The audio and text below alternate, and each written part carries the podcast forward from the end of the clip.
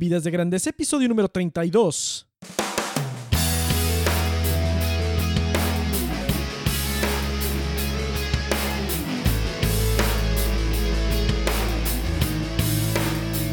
Hola, ¿qué tal Nación de Grandeza? Aquí con ustedes, Enrique Guajardo, y esto es Vidas de Grandeza, el podcast dedicado a todos aquellos que quieren vivir y trabajar con propósito y pasión. Mi objetivo en este podcast es inspirarte, motivarte y darte las herramientas para hacer de tu vida y tu trabajo algo épico. Como siempre, te invito a visitar mi blog www.enrique.me, donde encontrarás publicaciones y herramientas acerca de estos mismos temas. Suscríbete gratis y al suscribirte te, te regalo un ebook para maximizar tu productividad personal y además de que recibirás mis publicaciones en tu correo electrónico. Bueno, pues me da mucho gusto recibirte en este episodio número 32 y gracias por estarme escuchando por este maravilloso medio de comunicación libre de toda regla, libre de toda este de toda limitación geográfica y de tiempo, que es el podcast. Los podcasts son la mejor herramienta de comunicación que hay hoy en día. Hay muchísimos podcasts que están transmitiendo mensajes de muchísimos, de, de diferentes índoles, de diferentes tópicos, ¿no? Y hoy por hoy el podcast es una de las invenciones, yo creo, mejor, que se pueden aprovechar mucho mejor, que en realidad puedes seleccionar qué escuchas, cuándo lo escuchas y dónde lo escuchas, algo que la radio, la televisión no tienen. Por eso este medio de comunicación para mí es fascinante, el podcast. No necesito pedirle permiso a nadie para poder transmitir, no necesito este, estar en el tiempo de aire de alguna cadena de, de, de radio, etcétera que dicho sea de paso, la radio yo creo que va, pronto va de salida. Este, si no se ponen al, como dicen, al, al tiro de, de cómo se está moviendo, la tendencia que está moviendo es escuchar cada vez más podcasts alrededor del mundo, pues la verdad es que van a perder, van a perder la, la influencia que, que alguna vez tuvieron. Sí, y pues bueno, en este episodio, eh, número 32, el tema del que vamos a hablar es este. Se llama Liderazgo en Acción, cinco lecciones que todos podemos aprender. Vamos a hablar de liderazgo, un tema fascinante, fascinante el tema de liderazgo. Mucho se ha escrito de él, mucho, mucho hay sobre de qué se trata. Pues el día de hoy vamos a platicar de algunos uh, conceptos interesantes y vamos a utilizar también un ejemplo, un ejemplo de liderazgo que considero de muchísima influencia y y muy transformador. Pero bueno, pues ya estamos en el mes de, pues mitad de abril o casi terminando abril. Eh, y pues la primavera a todo lo que da. Mi pregunta, mi pregunta para ti es, ¿cómo vas? ¿Cómo vas en tus planes y resoluciones que hiciste allá atrás en enero? Estamos, es enero, febrero, marzo, estamos en abril. Sí, y pues dicen por ahí que para marzo todas las resoluciones de año nuevo ya se acaban. Y una frase que vamos a utilizar, que déjame la, la, la, agarro de aquí de mi móvil porque fue, fue desde aquí, desde donde la escribí. La frase, la frase de hoy es la siguiente, es una frase, la frase es mía y, y es la siguiente. No es necesario esperar al año nuevo para una transformación personal total. Un día como hoy puede ser el inicio de algo grande. Y bueno, pues muchas de estas, de estas frases este, simplemente se me viene a la mente. ¿verdad? Leo muchísimo, este, leo muchísimo material que me interesa, que me gusta, temas que tienen que ver con productividad, con liderazgo, con desarrollo personal, con desarrollo profesional, con desarrollo espiritual. Son temas que me gustan y pues ya perdí la cuenta en realidad de cuántos, de cuántos libros he leído este año. Yo creo que ya voy para el, a ver, será el libro número 30 y algo. Voy con el número 30 y algo en lo que va este año. ¿Sí? Este, en los últimos cuatro años yo creo que he leído arriba de 150 libros aproximadamente, yo creo. Eh, ya perdí la cuenta. Pero muchos de estos conceptos, ahora que ya tengo, los puedo mezclar. A veces, si me vienen ideas de frases, que esta frase yo no la había leído en ningún libro, pero de tantos conceptos que he leído del tema, de temas que tienen que ver con desarrollo personal, pues ya mi mente empieza a, sacar las frases, ¿no? Es algo, es algo que me, me, fascina. Y esta sin duda se me, hizo, se me hizo buenísima. Y refleja una realidad, que a veces esperamos un acontecimiento para actuar. A veces empezamos que hay un acontecimiento para tomar esa acción que, que debimos de haber tomado desde hace mucho, que sabemos que debemos de tomar. Y pues no es necesario esperar ese acontecimiento, que en este caso es el año nuevo, para una transformación. Fíjate este concepto, transformación personal total. Un día como hoy puede ser el inicio de algo grande. Y pues muchos decimos, pero es que, Enrique, ¿qué transformación necesito hacer? Pues cada día es una oportunidad para... Zig Ziglar lo llama... si has leído el autor de Zig Ziglar, que te recomiendo bastante sus libros, dice que el despertador, muchos lo ven como el...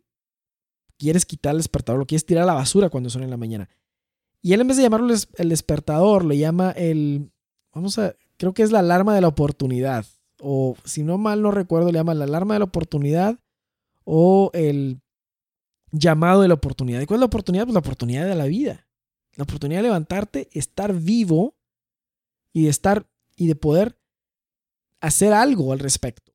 Es una oportunidad increíble. Tenemos la vida que es un regalo y tenemos que hacer algo con ella. No es nada más para pasarla o simplemente para estar como en estado de zombie y pasar en estado de zombie la vida y dejarnos llevar por toda la corriente de, de monotonía que hay en la vida de, seguir patrones y de seguir haciendo lo que todos hacen y de ir siguiendo las masas. Es una oportunidad increíble de hacer algo diferente, de hacer algo que transforme. Y una transformación personal de vida, no todos la hacen, ¿eh? Por lo general nos quedamos iguales en el tiempo. Pero cuando uno decide hacer una transformación total de su vida, de la manera en la que está viviendo, de la manera en la que está afrontando cada día, Cosas extraordinarias pasan.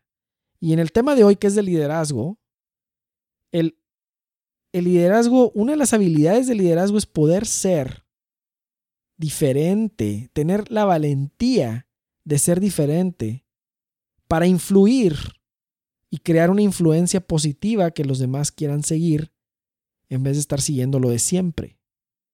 Cada vez que hay alguien que decide tomar un enfoque diferente a la vida, pero positivo, y decide revelarse al status quo, decide revelarse a lo que así siempre lo hemos hecho, cuando una persona tiene la valentía de hacer eso, se convierte con su ejemplo en un líder. Y con eso voy a empezar, voy a empezar el, el, el tema de hoy, que es sobre el liderazgo. Y para el ejemplo de este tema de liderazgo, Vamos a hablar de alguien que esta semana todos recordamos, bueno, la mayoría, todos los que somos creyentes recordamos, eh, alguien que en tan solo tres años, en tan solo tres años, pudo crear un movimiento global, un movimiento global que ha cambiado el curso de la historia de la humanidad con solo tres años. Lo comenzó a sus 30 años de edad y durante su vida en la tierra, practicó los principios de liderazgo más radicales, esenciales, transformadores que te puedas imaginar. Para nada, para nada iba con el status quo de la época. Fue una total, total revelación, fue una total contradicción, fue una total rebeldía a todo lo que estaba estipulado en esa época y a cómo hacían las cosas en esa época. Automáticamente eso eso lo pone en el estatus de líder. Su vida nos provee de un ejemplo imitar y es en el contexto de esta semana que estamos celebrando, muchos de los que somos creyentes estamos celebrando la Pascua, la resurrección de Jesucristo. Es en el contexto de, de su historia que te voy a hablar de este, de este tema, de estas de liderazgo en acción, cinco lecciones que todos podemos aprender de Jesucristo como líder. Bueno, pues Vamos a empezar con este episodio. Hay una versión escrita de este episodio que la puedes encontrar en mi blog, que tiene el nombre de cinco lecciones de liderazgo que todos podemos aprender de Jesucristo. Los podcasts no los hago exactamente igual de lo que viene en el blog post, sino que lo desarrollo un poco más. Todo aquello que me hubiera gustado escribir, pero hubiera sido demasiado escribir, es de lo que hablo en el podcast, casi creo. Pero, pero bueno, creo que es la oportunidad de poder ahondar más en el tema. Formó un equipo de trabajo de tan solo 12. Vamos a ver los, los hechos. Formó un equipo de trabajo de tan solo 12 personas. Los entrevistó uno a uno Y el criterio, en la entrevista, imagínate a Jesucristo haciendo su entrevista y viendo quiénes iba a reclutar para esta misión. Y la única pregunta que, él estaba buscando, lo único que él estaba buscando era que tuvieran un corazón dispuesto. ¿Por qué un corazón dispuesto? Porque no estaba formando un equipo de seguidores nada más. Estaba, estaba formando un equipo de otros líderes, porque esos líderes después iban a tener que también transmitir su mensaje. Entonces, una de las cosas más importantes de un líder es tener un corazón dispuesto para ser un líder. Y vamos a hablar más adelante por qué se necesita un corazón dispuesto. ¿Cuál era la misión? La misión era comenzar un movimiento para transformar para siempre la vida de todas las personas del planeta. Imagínate. Hoy en día, hoy en día la búsqueda de propósito y de significado por la vida está en su máximo límite. Digo, en sus máximos, está al tope al máximo, es una está en demanda. ¿Sí? Está en demanda. ¿Por qué? cómo hacer, cómo hacer dinero, cómo hacerse rico, cómo hacer. Todas esas cosas son una ciencia que pues casi casi está dominada en el planeta. Cada vez más vas a ver gente que tiene menos problemas, que tiene, no tiene problemas económicos, que tiene afluencia económica, que tiene prosperidad, etc. Y el tema del dinero deja de ser el problema. ¿Y qué es lo que pasa cuando se va ese problema? ¿Qué es lo que pasa cuando quitamos de la ecuación eso? Eso, pues está el propósito. Porque finalmente ninguna cantidad de dinero ni ninguna cantidad de éxito nos va a hacer felices, plenamente felices. Lo que nos va a hacer felices es seguir el propósito de nuestra vida, seguir esa misión que tenemos. Y esa misión no es, no es nada más aquí en la tierra, no es nomás lo que hacemos aquí, sino tiene un contexto de eternidad. Entonces, esta búsqueda de propósito ahorita está en una demanda bien alta. Muchísimo. Entonces, el formar hace dos mil años un equipo para ayudar a las personas a transformar para siempre su vida es exactamente lo mismo. Es la, búsqueda de propósito, la búsqueda de significado. Este equipo que, que Jesucristo estaba formando era para eso, para ayudar a la gente a descubrir ese propósito significado. ¿Cuál era el requisito para unirse a este, este equipo? Pues era recibirlo a él a, y un mensaje totalmente revolucionario que los iba a llevar a estos primeros 12, bueno, uno lo traiciona, A estos, a estos primeros 11 a una vida totalmente diferente. ¿Cuál era la promesa de pertenecer a este equipo? Pues la promesa era encontrar propósito y significado y felicidad plena y verdadera desde aquí, desde hoy, desde ahora, que, dura, que dure por la eternidad. Yo no sé tú, ¿verdad? Pero si a mí me hubieran, me hubieran platicado de, ese equipo, ¿verdad? Yo hubiera pensado, me hubiera rascado la cabeza y hubiera pensado, bueno, ¿cómo, cómo, ¿cómo es que eso va a funcionar? O sea, ¿cómo es que va a funcionar y cómo es que un equipo de tan solo 12 personas lo va a lograr? Y viéndolo desde la perspectiva moderna, yo diría, pues no tenían ni siquiera, ni siquiera automóviles, no tenían ni, correo, ni correo normal, ni nada. Yo diría, ¿cómo, cómo se va a difundir este mensaje? ¿Cómo? ¿Ves? O sea, yo no lo hubiera visto factible, pero sin embargo, sin embargo, utilizando principios sólidos de liderazgo, fue completamente, completamente, fue factible, ¿verdad? Pues estamos hablando que de 2000 años a la fecha, eh, el liderazgo de Jesucristo ha sido el más es la, influencia más grande que ha existido y que existirá tal vez. Yo seguramente que no existirá nadie más así. Esos primeros tres años, o sea, él, hizo su misión en tres años, serían solo el inicio de la misión. El impacto de la grandeza de su vida creó ondas expansivas de una magnitud tal que parece que fue ayer que estuvo aquí con nosotros. Ahí han pasado ya dos mil años. Dime qué persona crea una influencia que dure con ese impacto tanto. ¿Sí? ¿Cómo, cómo? Si hablamos de influencia, ese es un ejemplo de influencia. Entonces, cinco lecciones. Vamos a ver cinco lecciones. Cosas que, que hubo testigos, que hay escritos, que utilizó y cómo se traducen en, el liderazgo el día de hoy. Una cosa interesante es que la palabra líder, no Jesús, Jesús, es judío, era judío, y nació ahí en, en, el pueblo judío. La palabra líder no existe en hebreo no es una palabra que existiera, es una palabra moderna. Entonces estos principios de liderazgo, no podemos decir, ah, mira, pues sí es que como él sabía que era un líder, pues está, lo estaba... No existía la palabra liderazgo.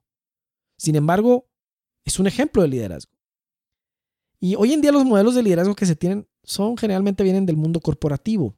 Y generalmente esos modelos de liderazgo, a como, a como se entienden en la práctica, no son correctos, porque normalmente tienen una jerarquía de por medio, tienen una, vamos a decirlo, un estatus de por medio. Entonces, si tienes esta jerarquía y si tienes este estatus, entonces has recibido la nombramiento oficial de ser líder y por ello ahora, por osmosis, eres el líder.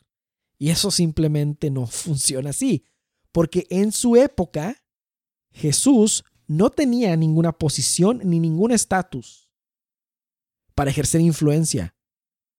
Y vaya que empezó a ejercer influencia rapidísimo. Entonces aquí van esas cinco lecciones o cinco cosas que se le vio se documentó que llevó a la práctica, ¿sí? ¿Dónde están documentadas?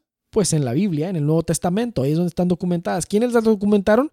Los de su equipo, los que estuvieron con su equipo. Hoy en día, si tú estás en una empresa o, tienes, o tienes tu propio negocio, si quieres saber algo de historia o algo, cómo lo hizo alguien o algo que haces, vas a llegar a un manual, un manual de procedimientos. ¿Y ese manual de procedimientos lo escribió alguien? Sí. ¿Quién es, ¿Es verdadero lo que dice ahí? Pues es, es el relato de alguien que pasó por ese procedimiento por el que ahora tú estás pasando. Entonces escribió ese manual para que alguien más que pasara por ahí, pues tuviera una referencia y no se perdiera o no tuviera problemas para seguir esos pasos. En la Biblia es ese manual donde viene todo, en el Nuevo Testamento, todo lo que su equipo, sus seguidores aprendieron de él cuando estaba, lo vieron actuar, lo vieron vivir, lo vieron dar ejemplo. Ahí está. Y son, está desde cuatro diferentes perspectivas, desde diferentes perspectivas, cinco diferentes perspectivas. ¿Sí? Está desde, desde diferentes perspectivas. Entonces, esas diferentes perspectivas te dan una idea más, no solo en una dimensión, sino en más dimensiones, de cómo esa persona era vista por diferentes personas, con diferentes criterios, bajo diferentes, vamos a decir, lentes o diferente punto de vista. Entonces, Biblia, Nuevo Testamento, ahí vas a encontrar los relatos de cómo estas lecciones de liderazgo se vivieron y se actuaron. ¿Sí? Cómo, cómo las vivió, cómo las vivió y cómo las puso en práctica Jesucristo. El primero es, un líder es el primero en servir. Ese es el principio. Un líder es el primero en, servir. Cuenta la historia que estando Jesús con su equipo de trabajo decide cenar con ellos por última vez. Tenía una junta, ¿verdad? La última vez que nos vamos a ver, vamos a cenar, tuvieron una junta. Y había estado con ellos tres años. O sea que a esas alturas ya había agarrado, ya había ganado el respeto y la admiración de casi todos. Que uno lo traiciona, casi todos. Y en ese tiempo ya lo consideraban como un maestro. Y en la tradición judía, ese es un puesto de muy alto rango. Es, es la mera onda ser maestro. Como un rabí, ¿verdad? es la mera onda. Y entonces nadie espera, porque esa era su cultura, el status quo era que jerárquicamente los líderes no, no hacían nada. Ese era el gran problema que tenían.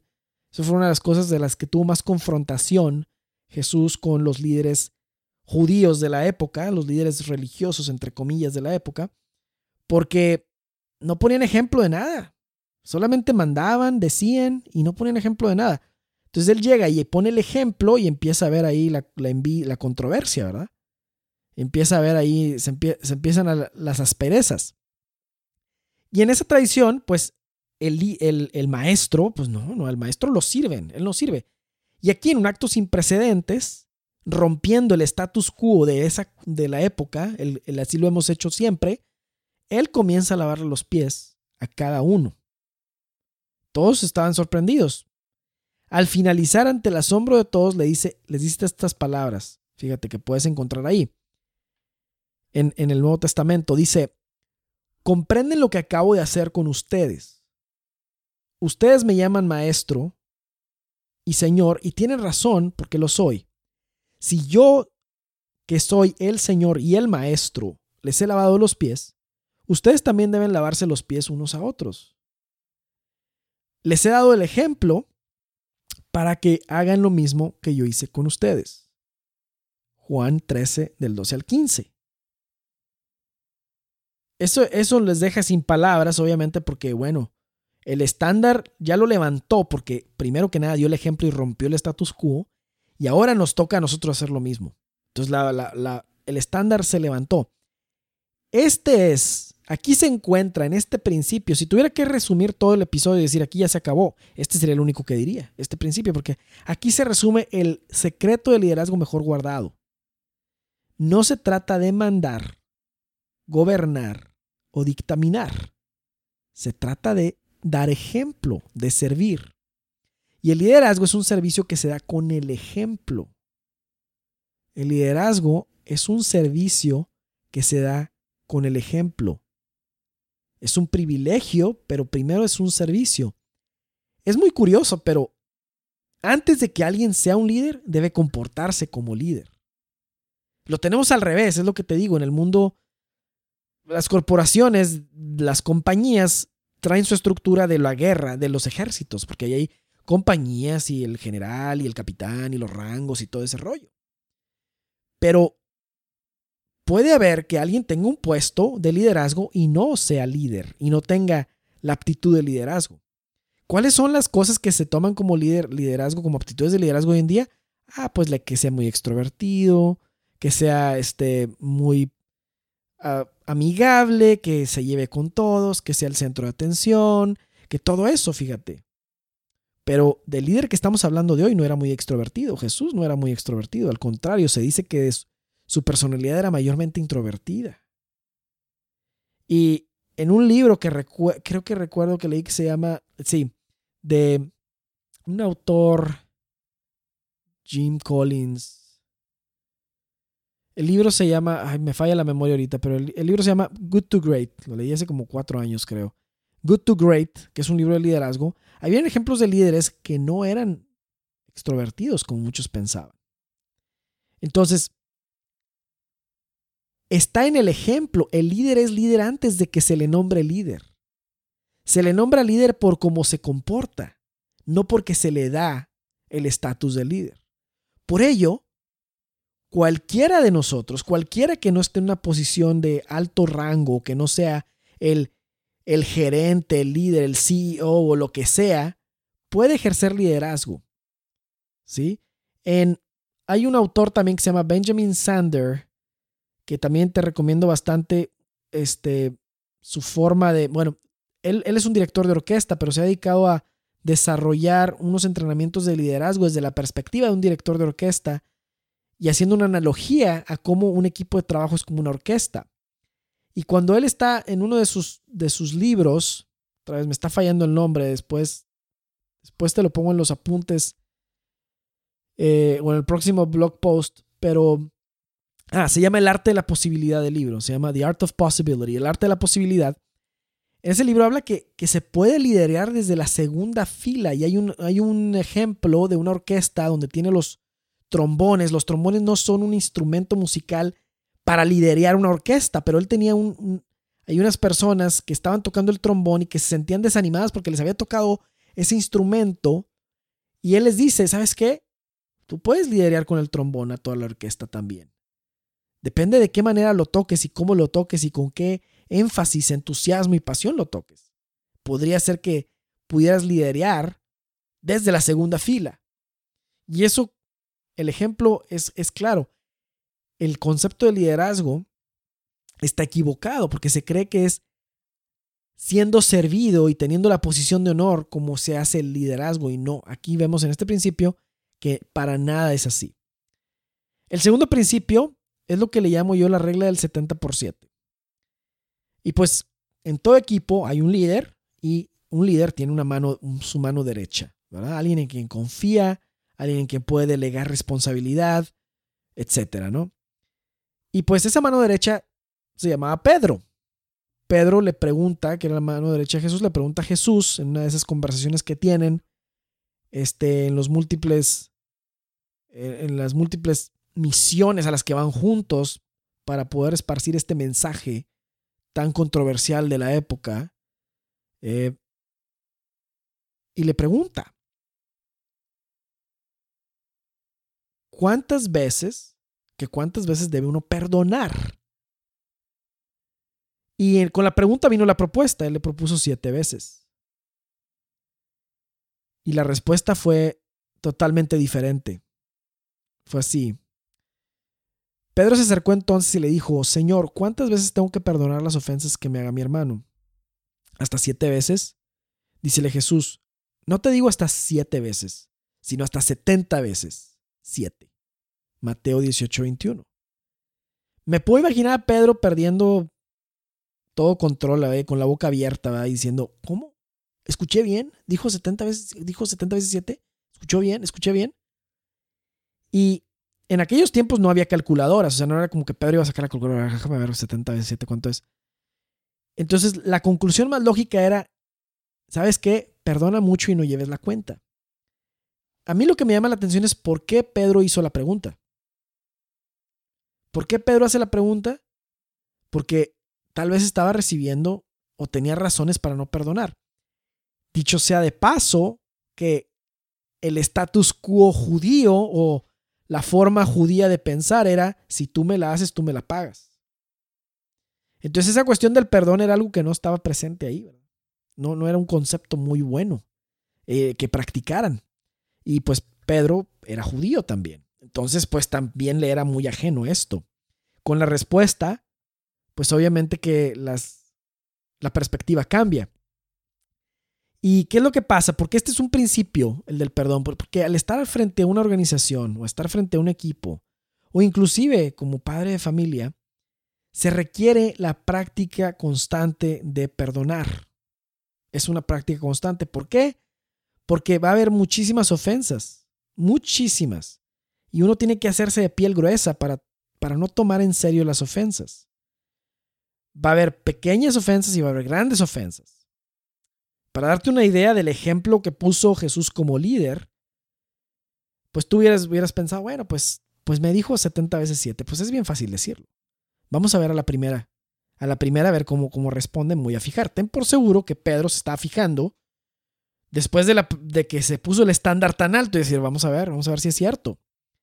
Y pues la cuestión es que puso el ejemplo porque inclusive perdonó cuando lo estaban matando, lo estaban crucificando, perdonó a los que lo estaban matando.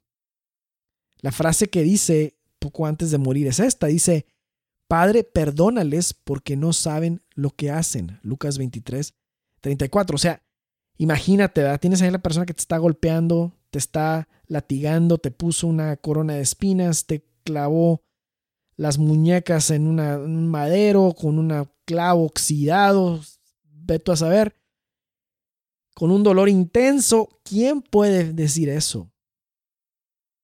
Pues su ejemplo, el ejemplo fue muchísimo más allá que las palabras. ¿Sí? Estoy seguro que eso es mucho más que 70 veces 7. Nadie ha dicho que sea fácil. Jamás. O sea, te puedo poner mi ejemplo propio. A mí se me dificulta tanto perdonar que el día de mañana estoy seguro que si alguien me invade el carril mientras voy conduciendo, pues me, pues me va a ser muy difícil perdonarle, ¿verdad? Y no pitarle o no hacerle alguna, decirle algo, ¿verdad? O lo que sea. Con eso te puedes dar una idea de, de mi bajo nivel de proficiencia en esta materia de perdonar. Pero con constancia todo se puede mejorar. Y cada día es una oportunidad de practicar y repetir el perdón. Para ser líder se necesita perdonar. Casi, casi mucho.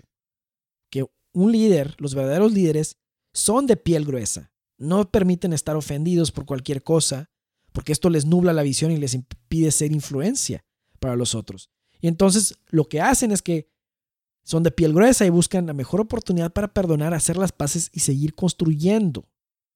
Seguir construyendo. ¿Sí? El tercer punto, la tercera lección es que un líder tiene una visión totalmente positiva. Y no me refiero a esto a que se ponen los lentes de color de rosa y todo lo de color de rosa. No, no me refiero a eso. No me refiero para nada a eso. ¿Por qué? Como líder, vamos a ver qué es lo que hizo este Jesús de líder, como líder y tener una visión totalmente positiva. Una de las frases por las que se le conoce es esta que te voy a decir. Porque yo os aseguro, si tenéis fe como un grano de mostaza, diréis a este monte, desplázate de aquí o allá. En algunos otros lados dice esta montaña. Y se desplazará y nada os será imposible. Mateo 17:20. Difícilmente, difícilmente uno va a encontrar a alguien más positivo, entusiasta, arriesgado, abierto e interesante que Jesús. Por las obras que hizo podemos conocer cuál era su personalidad y qué era lo que pensaba. Y también algo de su currículum.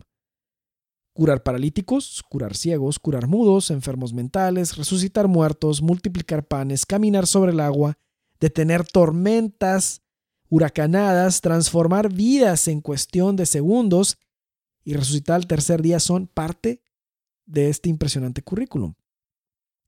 ¿Qué me dice esto? Porque esas son obras, son cosas que hizo. ¿Qué me dice? O alguien va a decir, bueno, pues que hacía muchos milagros, ¿verdad? no, no, no, pero vete más allá, usa un poco de pensamiento crítico. Usa un poco de pensamiento crítico. ¿Qué te dice de la personalidad de ese líder? Dice mucho de su enfoque a la vida.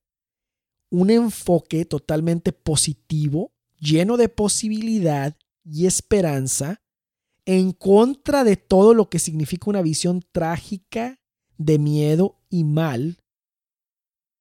Sí, imagínatelo por un momento. Todas esas acciones, curar paralíticos, ciegos, mudos, enfermos mentales, resucitar, todas esas acciones van en contra del mal.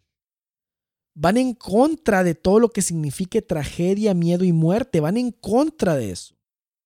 Entonces se puede decir que su mente estaba enfocada en contrarrestar todo eso que es un mal.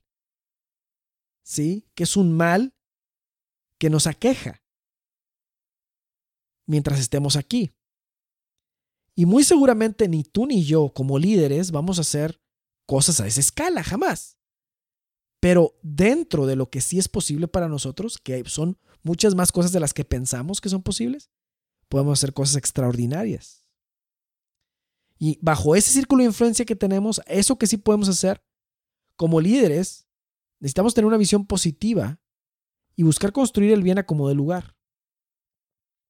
Afrontar la adversidad con esperanza, la contrariedad con arrojo y ayudar a los demás a remover obstáculos. Porque lo que estaba haciendo Jesús como líder era remover obstáculos también. El principio número cuatro, o la lección número cuatro, es muy conocida, es la regla de oro. Y esta regla de oro es un principio extraordinario que también con otra de las frases de, Jesús, que es la siguiente, dice, por tanto, todo cuanto queráis que os hagan los hombres, hacedlo también vosotros a ellos. Mateo 7:12. Es increíble. Haz a los demás como quisieras que hicieran contigo. Ese es el principio. Seguramente el bien que hagas no será retribuido por la misma persona a la que se lo hagas, pero sin duda va a llegar por otro lado. Y así como tratemos a los demás, seremos tratados. La manera en la que midamos o juzgamos a los demás será la medida con la que seremos juzgados y medidos también. Y un líder siempre trata bien a los demás, aunque no le traten bien, porque está muy consciente de la regla de oro y de este principio. ¿Sí? Un líder siempre trata bien a los demás y hace con los demás como le gustaría que hicieran con él. Vas a decir, hombre, pues, pues no le funcionó nada a este Jesús porque pues todo el bien que hizo y mira cómo acabó. Pero esa, eso que pasó, si esa es la pregunta que tienes en tu mente, eso que pasó era necesario que pasara para cumplir la misión y el beneficio que seguía después, que era el el de, el de la resurrección. Pero no voy a entrar en esos temas ahorita tan profundos. La, la cuestión aquí es que el ejemplo que él dio de tratar bien a los que lo estaban persiguiendo, a los que lo estaban insultando, porque en el momento en que empezó a retar el status quo de la época, el, el momento en que empezó a ser diferente y enseñar una doctrina diferente para la época, pues se le vinieron encima a todos los demás, todos los judíos, se le vinieron encima los sumos sacerdotes y toda la cuestión clerical de ahí de la, de, de la religión judía. Y, y se le vinieron encima. Sin embargo, él nunca les respondió con la misma moneda. Jamás. Y esto fue un ejemplo poderosísimo. Es un ejemplo poderosísimo para su equipo, que cada día crece más, que tiene dos mil años siguiéndolo. Entonces, esta regla de oro prevalece y, y es una característica de ese liderazgo que todos podemos aprender. Tratar a los demás como nos gustaría que nos trataran a nosotros. El quinto, el quinto, la quinta lección del liderazgo es un líder usa palabras que construyen. Hoy en día es increíble la cantidad de, de palabras que, podemos expresar de muchas maneras en el internet, en la vida, hablando por teléfono, en una conferencia, en el lugar de trabajo, en una empresa. Estamos constantemente diciendo palabras. Este podcast aquí yo estoy grabando, te estoy articulando palabras. Las usamos muchísimo. Y son un elemento, son una herramienta muy poderosa que se puede utilizar para bien o para mal. Otra de las frases por las cuales se le conoce a Jesús es esta. En cambio, lo que sale de la boca viene de dentro del corazón. Y eso es lo que contamina al hombre. Mateo 15, 18. Lo que sale. Lo que sale de la boca es lo que contamina al hombre. Dar muerte o dar vida es algo que todos podemos hacer con nuestras palabras.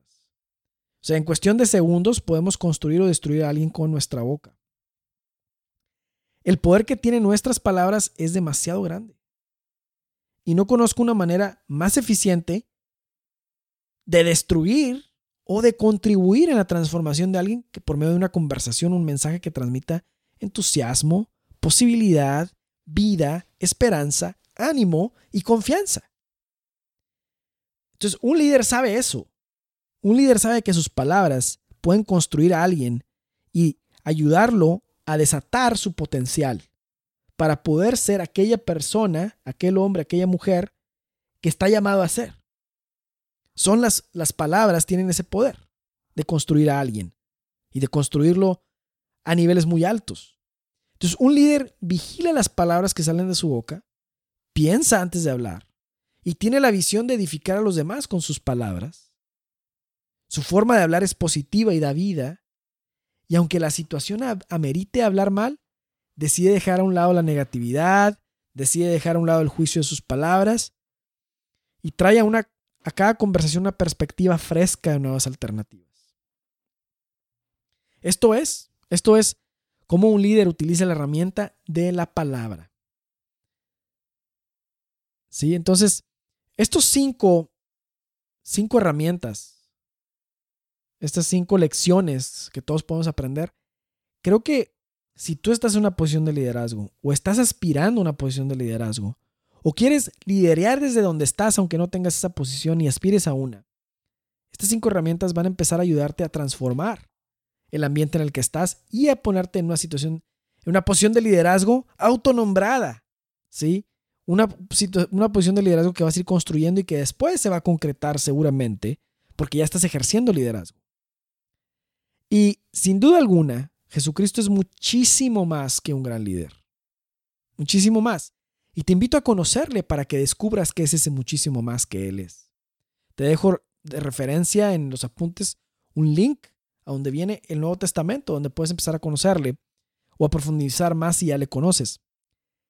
Pero todos estos principios, yo sé que a lo mejor, no sé si mi auditorio generalmente, mi audiencia es personas por lo general que tienen un nivel de conocimiento, nivel de conocimiento sobre Dios, ¿verdad? Son creyentes algunos o algunos profundizan en su conocimiento y, y habrá otros que no, ¿verdad? Mi, mi podcast y el material es para todos, quien crea y quien no crea, todos son bienvenidos. Pero en esta época en la que vivimos, hay personas que pareciera que son alérgicas a este mensaje de Cristo. Pero desde el inicio, las iniciativas por sacar su mensaje de la historia son incontables y todas han fracasado rotundamente. Una prueba más de un liderazgo, de un, de un liderazgo ejemplar, ¿sí? Y gobiernos, organizaciones, escuelas, han tratado de construir una sociedad en la que Dios no existe. Y hemos cometido el error de sacarlo de nuestra vida y de nuestro trabajo. Pero una vez más, La mejor manera de vivir y trabajar se encuentra en las enseñanzas de Cristo. Y en involucrarlo en todo lo que hacemos se encuentra un secreto muy importante. No te quiero decir que si eres creyente tendrás éxito y si no eres creyente te va a ir mal. No, el sol sale para todos. El sol sale para todos. Y si utilizas herramientas y principios de, de, de crecimiento profesional, de desarrollo de negocios, de todos esos principios que hay de cómo generar riqueza y todo eso, sin duda lo vas a lograr. Hasta por eso, sin duda lo vas a lograr. Pero esto que te estoy diciendo va más allá de, de lograr esas cosas que tienen una fecha de caducidad. ¿Sí? Tiene una fecha de caducidad. Esto va mucho más allá. Esto va en los terrenos del propósito y el significado de la vida. Por eso es súper importante. O sea, ¿cómo decirte que la cuestión del desarrollo profesional y del el, poder tener prosperidad económica y todo eso, pues son, son materias que ya se dominan. Son materias que tarde o temprano va a haber un libro, un método, una forma en que lo vas, va, va a funcionar. Pero esta parte del propósito del significado es la más difícil de resolver. Y su respuesta está en, en cómo está unida nuestra vida personal y nuestra vida profesional y están unidas en fusión, pero también está unida con nuestra vida espiritual. Ese es un tercer elemento que está unido en fusión que no podemos separar. Cuando lo separamos, nos metemos en problemas. Entonces, con estas lecciones de liderazgo que puedes aplicar en, tu, en donde estés en tu empresa, aplican para todo. Aplican para todo. Estas no son lecciones para irlas a vivir ahí en el, este, en, un, en, un, este, en un oratorio o en un lugar de oración. No, no, no, no. Estas son para aplicarlas en tu día a día, en tu trabajo en tu empresa. Son, están vivas, son vigentes. Las puedes aplicar. Y cuando las apliques vas a ver lo que, vas a ver lo que pasa. Entonces, al comenzar a aplicar estas lecciones de liderazgo, que están contenidas en la vida y en el ejemplo de, de Jesucristo, las cosas comienzan a cambiar radicalmente. Entonces yo te invito a arriesgarte y hacer la prueba de reflejar el comportamiento de Cristo con tu liderazgo. Porque ese va a ser un liderazgo que va a ayudarle a las personas a ver que hay algo más que solamente trabajo, a ver que hay algo más que solamente la rutina de la vida, a ver que hay algo más. Les va a ayudar a ver posibilidad. Les va a ayudar a ver a alguien que es digno de ser seguido, de seguir. Un liderazgo que influye, un liderazgo que influye positivamente, un liderazgo que transforma. Hay una diferencia muy grande entre un jefe y un líder. Hay una diferencia muy grande entre el que organiza y un líder. Muchas veces, muchos se equivocan y dicen, bueno, es que el líder no, no, no, no ve los detalles, él, él no se encarga de los detalles, él nomás se dedica a inspirar y motivar. No, ese es un error también. El líder está en todo, pero con el ejemplo mueve y con el ejemplo inspira y con el ejemplo genera influencia. Es un verdadero líder. Cuenta en la historia de la humanidad cuántos líderes ha habido, no muchos. Y han sido desde las épocas más antiguas, donde ni siquiera la palabra líder existía, hasta la época, hasta ahora. Y antes no había cursos, o sea, en la época de Jesús no había cursos de liderazgo. Bueno, vamos a decir que su vida es un curso de liderazgo, si así lo quieres llamar. Sí, pero no había así como que entrenamiento de liderazgo 101, tómalo aquí con tal coach o con tal autor. No, no había nada de eso. Era puro ejemplo, nada más. Pura acción, pura vida en acción. Y pues bueno, espero que estas cinco, estas cinco lecciones de liderazgo sean algo que puedas aplicar de inmediato en tu vida, en tu trabajo, en tu familia también, porque son súper aplicables en la familia. Y cuéntame, cuéntame cómo te va con, con la aplicación de estas, qué resultados has tenido. Te invito a suscribirte a mi blog www.enrique.me para recibir mis publicaciones en tu correo electrónico o y para recibir también un ebook de, para maximizar tu productividad. Si este podcast te está ayudando, te invito a dejarme un review en iTunes, que no solamente me da retroalimentación de cómo mejorar el podcast, pero también ayuda a que otras personas lo encuentren más fácilmente y puedan llevar su vida y su trabajo al siguiente nivel. Pues te deseo una excelente semana y mantente muy inspirado y muy animado para vivir trabajar con propósito y pasión. Muchas gracias y nos vemos en el próximo episodio de Vidas de Grandeza.